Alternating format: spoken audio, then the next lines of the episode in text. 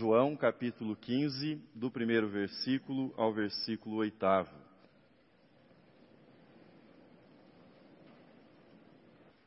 Fim de ano chegou.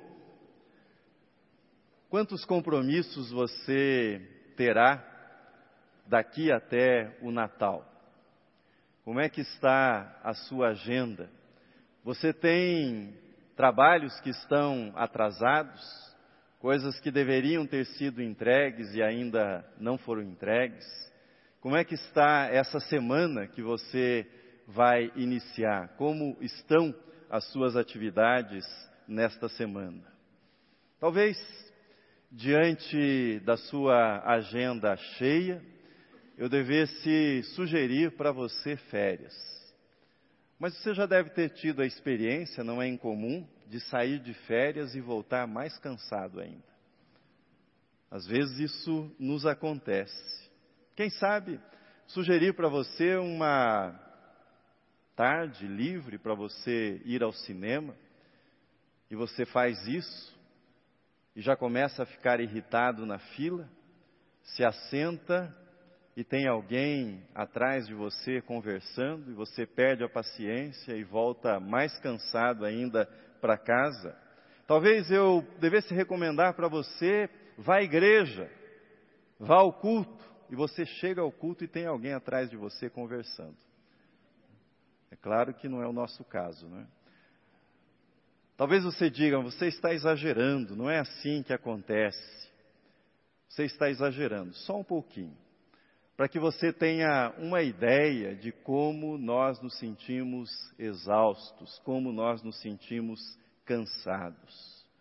Nós vivemos num tempo de pessoas cansadas, cansadas da tecnologia, das suas promessas de menos trabalho, cansadas de compromissos, de reuniões, cansadas de barulho, cansadas de prazos que estão sempre expirando.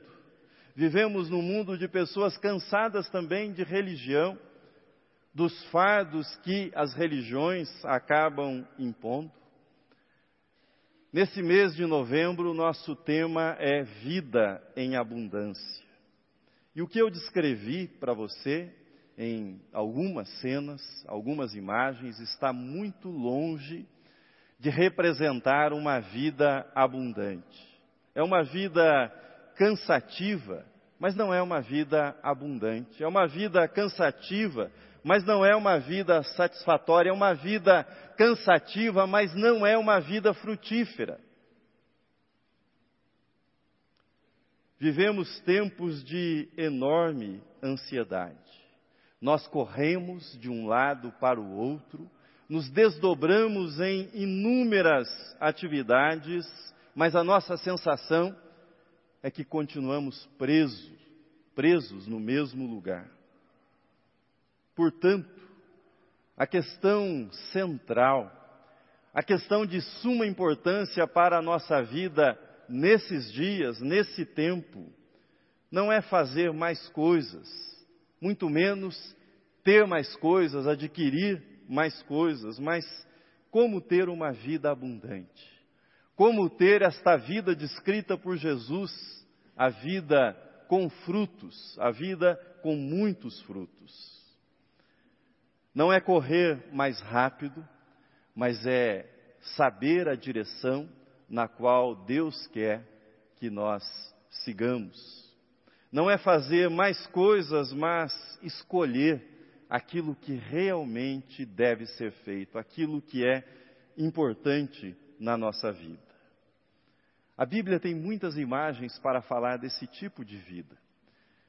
Uma das imagens mais bonitas é a imagem que está no livro dos Salmos, que se repete no livro do profeta Jeremias, a imagem de ser plantado junto à corrente de águas. E no tempo do estio, no tempo da sequidão, estender as suas raízes até os veios subterrâneos e de lá sorver, de lá retirar a água necessária para que haja exuberância, para que os frutos estejam presentes na estação de dar frutos. Jesus utilizou a imagem da videira para falar dessa vida abundante, dessa vida com frutos. Ele disse que o desejo de Deus, a vontade de Deus para cada um de nós é que nós tenhamos uma vida frutífera. Veja comigo na tela o que diz Jesus. Nisto é glorificado meu Pai, em que deis muito fruto, e assim vos tornareis meus discípulos. Deus não nos quer esgotados, desanimados, e pior ainda, quando nós entramos nesse ciclo de esgotamento, de desânimo, nós nos tornamos cínicos, nós nos tornamos incrédulos, nós nos tornamos irritadiços, nós não acreditamos mais que Deus tem uma missão para a nossa vida nesse mundo. Deus não quer que nós entremos nesse tipo de exaustão, nesse tipo de esgotamento, uma vida com a sensação de vazio, de desperdício, uma vida jogada fora. Não é isso que Deus deseja para você. Mas como vencer o cansaço? Como vencer essa dispersão, esses muitos apelos para que orientemos a nossa atenção, para que os nossos esforços caminhem nessa ou naquela direção? Como ter foco na vida, ou seja, aquilo que realmente é importante para a minha vida? Na verdade, nem eu nem você podemos fazer isto sozinhos. Nós precisamos da ajuda de Deus. E Deus quer nos ajudar. Veja comigo na tela o que disse Jesus. Eu sou a videira, vós os ramos. Quem permanece em mim e eu nele, esse dá muito fruto, porque sem mim nada podeis fazer. Essa última frase de Jesus, ela humilha a nossa arrogância, o nosso ego, as nossas pretensões, o nosso sentimento de autonomia, mas é verdadeira. É verdadeira, foi dita por Jesus. Sem Jesus não podemos fazer nada de duradouro na nossa vida. Como é que Deus nos ajuda, então, para que a nossa vida seja uma vida abundante, uma vida com frutos, uma vida verdadeiramente frutífera? Ele nos ajuda por meio da limpeza. E essa limpeza tem um nome técnico: poda. Veja comigo na tela os versículos 1 e 2. Disse Jesus: Eu sou a videira verdadeira e meu pai é o agricultor. Todo ramo que estando em mim não der fruto, ele o corta. E todo o que dá fruto, limpa, para que produza mais fruto ainda.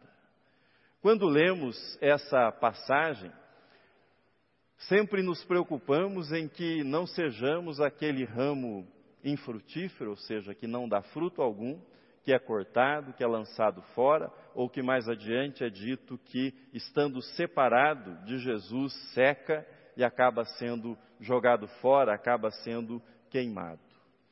Mas Jesus estava nos ensinando que nós não devemos nos conformar com uma vida de poucos frutos. Uma vida na qual há frutos, mas esses frutos representam muito menos daquilo que nós podemos oferecer na nossa vida, no reino de Deus, daquilo que é possível ser produzido na nossa vida. Como é que nós, nessa condição de poucos frutos, deixamos essa condição e passamos a frutificar de acordo com a vontade de Deus. Primeira coisa, isso acontece quando nós nos entregamos nas mãos do Pai. Portanto, entregue-se nas mãos do Pai.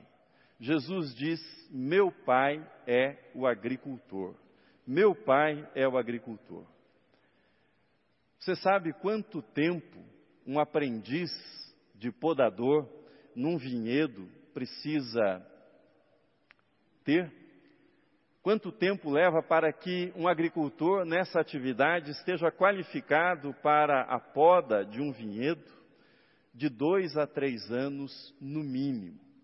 E a razão de todo esse cuidado é simples. Uma poda incorreta pode estragar um vinhedo. Uma poda incorreta pode comprometer completamente uma safra inteira. Jesus disse: Meu pai é o agricultor. O pai sabe exatamente onde cortar, ele sabe exatamente o que está tornando a sua vida infrutífera, ele sabe a melhor época para efetuar o corte, a poda dos ramos que não estão produzindo suficientemente.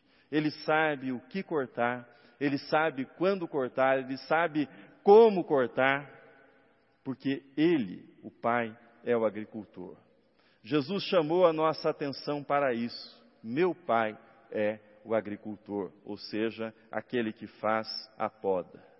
Aquele que poda a nossa vida é o Criador do universo.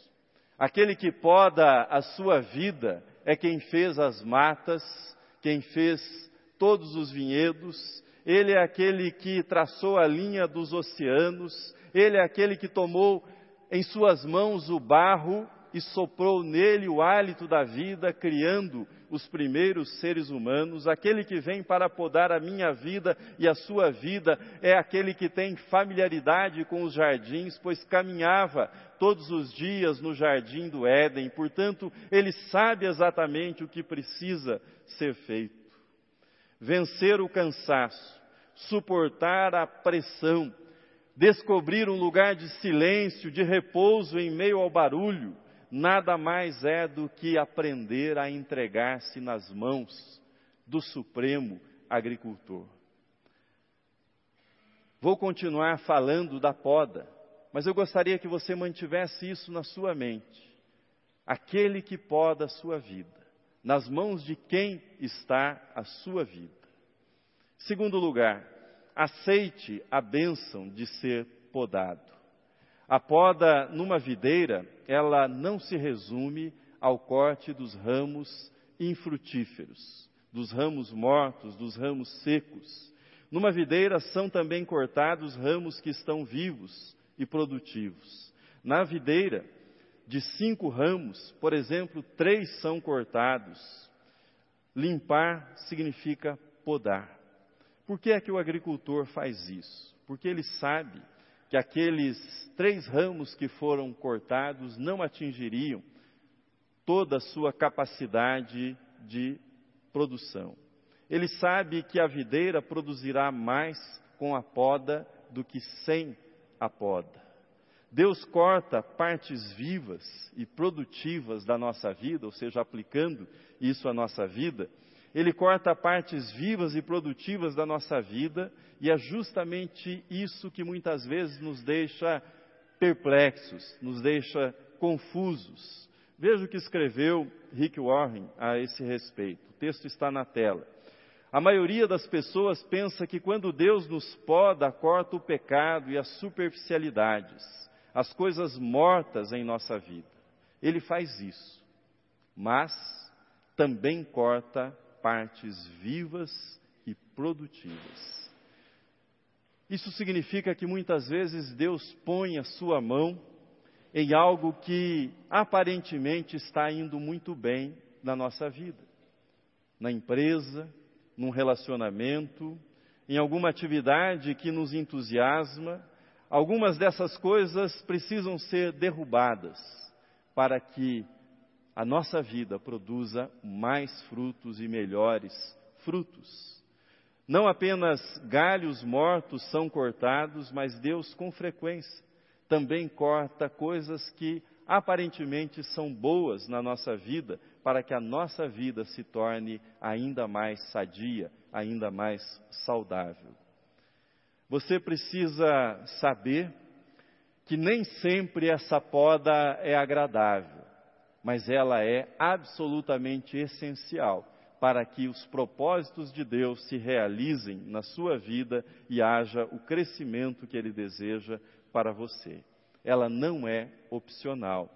Lembre-se do que Jesus disse: Nisto é glorificado o meu Pai, em darmos muito fruto.